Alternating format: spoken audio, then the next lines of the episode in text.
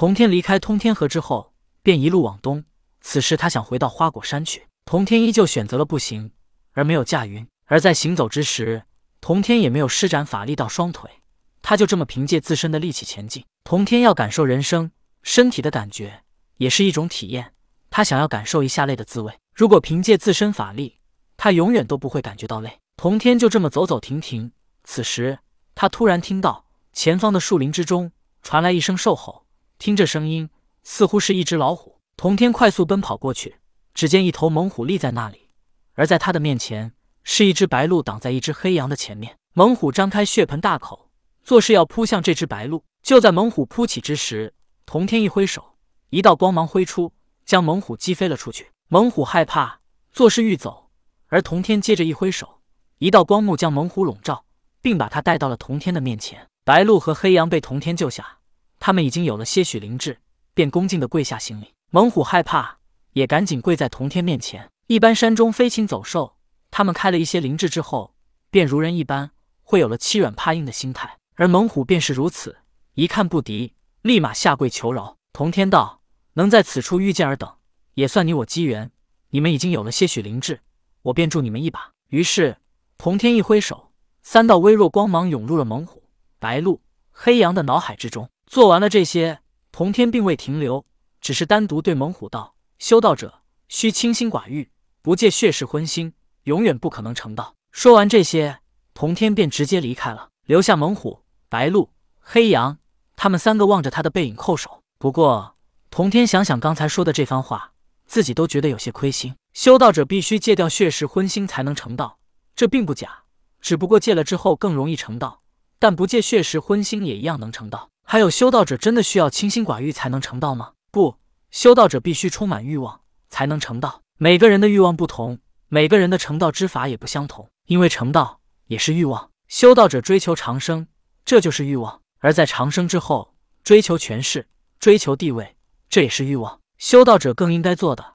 是释放自己的欲望，控制自己的欲望，而不是被欲望控制。以往阐劫二教弟子在战斗时，截教弟子普遍比阐教弟子要厉害一些，只因为他们释放了自己的欲望。像是马原喜欢吃人心脏，他就是喜欢吃，这是他心里最真实的想法。他也从不为自己吃人找什么冠冕堂皇的理由。所以，截教弟子可以心无旁骛地释放本心，不为外物影响，他们的修为能直线提升。可是阐教弟子。比如十二金仙，他们下山杀人是为了自己的杀戒，为了封神，为了帮助姜子牙扶持姬发上位。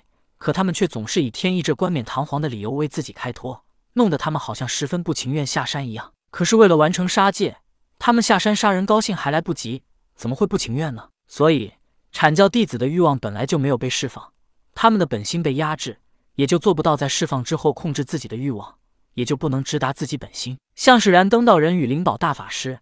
他们二人虽然做法有些无耻，但是他们却释放了自己的本心，所以他们才更容易提升修为。而截教弟子则是在释放自己欲望之后，不能完全控制自己的欲望，反而被欲望所控制，因此他们成道也很难。所以，想要成道，便是要释放自己本心的欲望，但还不能被欲望控制，而是控制欲望，如此才会容易成道。圣人也有欲望，红军没有欲望吗？他也有。他的欲望便是要让这世界更加完善完美。当然，他的欲望是美好的，而并不是美好的欲望就不叫欲望。这些同样都是欲望。江江也有欲望，他要这世间百姓无病，要看到他们病愈后的微笑脸庞。所以，欲望不分好坏，都是自己本心的一种表达方式。只不过童天跟猛虎所言的要他戒掉荤腥血食，要他们清心寡欲才能成道，这却是在扯呢。他之所对猛虎如此说，是不想让他造杀孽罢了。白鹿、黑羊。猛虎，他们三者在一个树林里生存，这就是缘分。此时童天已经传授他们修道之法，猛虎也就不用再吃血食，所以童天也就不想再看他们自相残杀了。童天直接离开了树林，继续向东而行。不知不觉，他来到了一处山脚下。远远的，他便看到这座大山上笼罩着浓浓的黑雾。看到这座大山，童天摇头苦笑：“石矶啊，石矶，马原啊，马原，你们可真是造了不少杀孽啊！”怪不得通天教主看你们被杀而无动于衷。实际的修道之所在骷髅山白骨洞，骷髅山上遍地骷髅，白骨洞中白骨遍地。当年哪吒降生之后，在陈塘关城楼上拉开乾坤弓，射出了震天箭。一下便射死了石矶身边的碧云童子。震天剑上有李靖明慧，石矶抓来了李靖，然后李靖又把哪吒带到了白骨洞，而哪吒先下手为强，又打死了彩云童子。石矶恼怒，与哪吒一番大战，哪吒不敌，逃到了师傅太乙真人那里。最后石矶被太乙真人杀死，而封神为月游星。石矶的道场在这骷髅山，他曾经吃人无数，又喜欢收集白骨，所以白骨洞中才白骨遍地。而马元也在骷髅山修道，他喜欢吃人心脏。所以他们二者也算是强强联合，人的身体他们是一点儿也没浪费。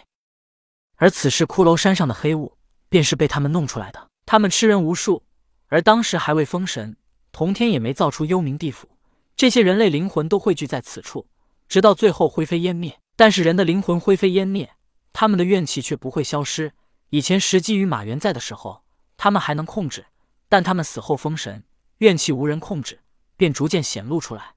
笼罩了骷髅山。童天睁开双眼，眼中光芒闪烁。